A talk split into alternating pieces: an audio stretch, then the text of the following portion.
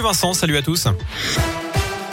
Et à la une, ce lundi, cette violente agression aux urgences du centre hospitalier de Bourg. C'était tôt samedi matin. Un individu a menacé le personnel avec un couteau avant d'abandonner son arme au sol et d'être interpellé par la police. En pleine nuit, il s'était déjà rendu aux urgences de la clinique Convert, déclarant y disposer d'une suite et vouloir y passer la nuit.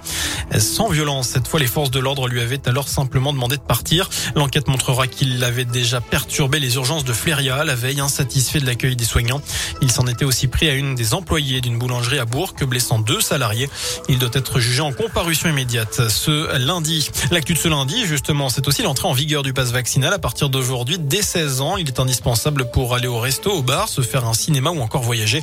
Toute fraude est punie d'une amende de 1000 euros. Notez cette note d'espoir de l'OMS. Le variant Omicron pourrait mettre fin à la pandémie. Plus d'un Européen sur deux pourrait être touché par le virus d'ici le mois de mars. 467 000, c'est le nombre de personnes inscrites à la primaire populaire. Cette initiative citoyenne pour désigner un candidat commun à la gauche pour la présidentielle. Et François Hollande n'écarte pas l'idée de se présenter. Les suites du décès de Cédric Chouviat, ce livreur, plaqué au sol avec son casque de moto sur la tête le 3 janvier 2020 lors d'un contrôle de police près de la Tour Eiffel. Une expertise médicale confirme aujourd'hui la responsabilité des policiers.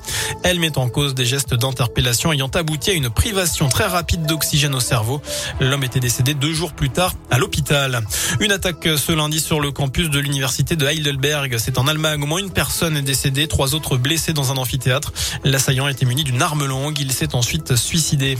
On passe au sport avec une arrivée en prêt au FBBP. Le défenseur central de Lorient, Loris Mouyokolo, débarque jusqu'en fin de saison. Il n'a pas joué cette saison avec l'équipe première et l'an passé, il a disputé une rencontre de Ligue 1 contre le PSG. En fin direction Melbourne, il y aura deux Français en quart de finale de l'Open d'Australie. Après Gaël fils hier, c'est Alizé Cornet qui a décroché son ticket ce matin. Voilà pour l'essentiel de l'actu. Passez une très bonne soirée.